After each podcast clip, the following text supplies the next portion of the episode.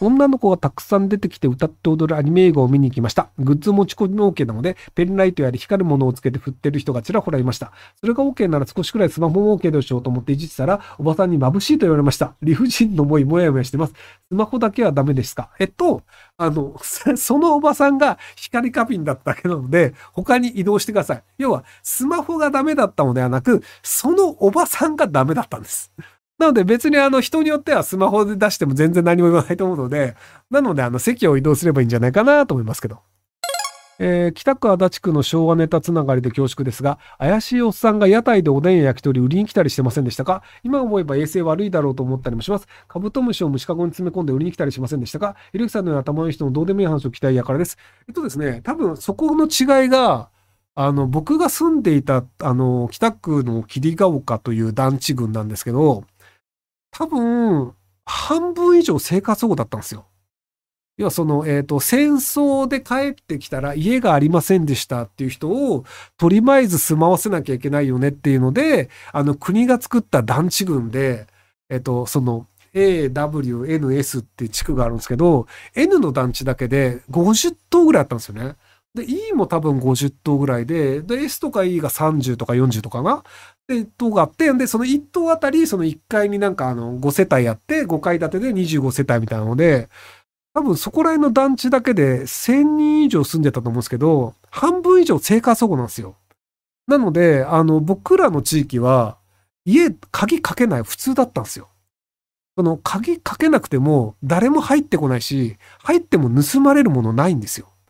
なので、あの、鍵かけないのが当たり前だったんですけど、どうやらみんな鍵かけるらしいっていうのは、なんか大人になってから分かったんですけど、っていう地域なので、あの、物を売りつけに来る人って全然いなかったんですよ。いや、その、じゃりんこ知恵とか、その、あの、なんか、えっ、と、なんか風天の寅さんとか、そのなんか、あの、売りつけに来る人みたいなのがいるよねっていうのは、漫画とかテレビ番組とかで知ってたんですけど、うちの地域貧乏人が多すぎて、そういうのを売りに来る人すらいないっていう地域だったんですよね。なので、カブトムシを売りに来るやつが来たとしても、誰一人買いません。あの、カブトムシは売られてるらしいっていうのは噂としてあったんですけど、カブトムシを買うやつは一人としてうちの地域にいないので、なのであの、そんなもの売れませんっていう感じなので、あの、ちょっと、その、なんか、貧乏な地域といえども、足立区だと、ちゃんとあの、家を買って建てたり、あの、家賃を払って住んでると思うんですよ。なので、あの、要は家賃を払えるぐらい可処分所得のある人たちが住んでるから、物を売りに来る人がいるんですけど、あの、うちらの地域は金がねえからそこしか住めねえっていう、あの、生活保護の人たちとか、あとはあの、障害者の人も多かったんですよ。その、あの、車椅子用の、その、あの、団地とかもあったので、なので、その、障害者だったり、精神障害者の人だったりとか、お金のない人っていうのが、割とあの、その、マジョリティ側だったんですよね。なので、あの、すごく平和なんですよ。あの、悪いことをしても金を取られることがない。だってみんなお金がないからっていう、そういう地域だったんで、僕としてはすごい楽しかったんですけど、なかなかそういう地域は今あんまないみたいですね。はい。あの、まあ、そうですね。あの、どんぶり戦時さんの。あの、盗みに入っても大したお金のない世帯ばかりでしたよねっていうか、でも、お金もないし、取るものもないんですよ。なので、あの、その、貧乏な人ってこうだよねって話を前にすると、結構その、なんか、あの、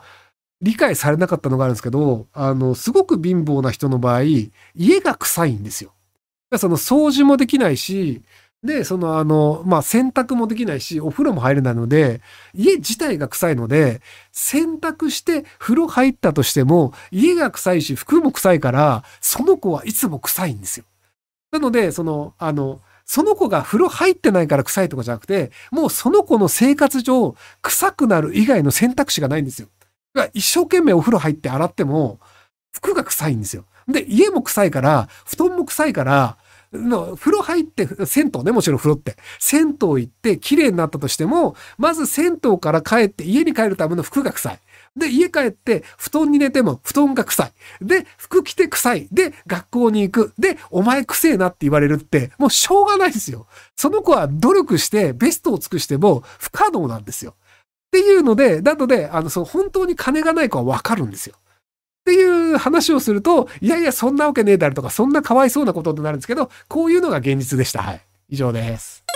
えー、ひろゆきさんは毎月日本に行って時差ボケしませんか？私は今超絶眠いです。僕は夜型なのであんま気になんないんですよね。で、眠い時寝るし、眠くなかったら寝ないっていう生活をするので、なので、眠いならもう寝ればいいんじゃないですか ?1 時55分ですよ、日本は。なので、あの、超絶眠いって深夜の1時55分に言ってるのであれば寝てください。なので、それ時差ボケじゃなくて、普通に夜眠いだけです。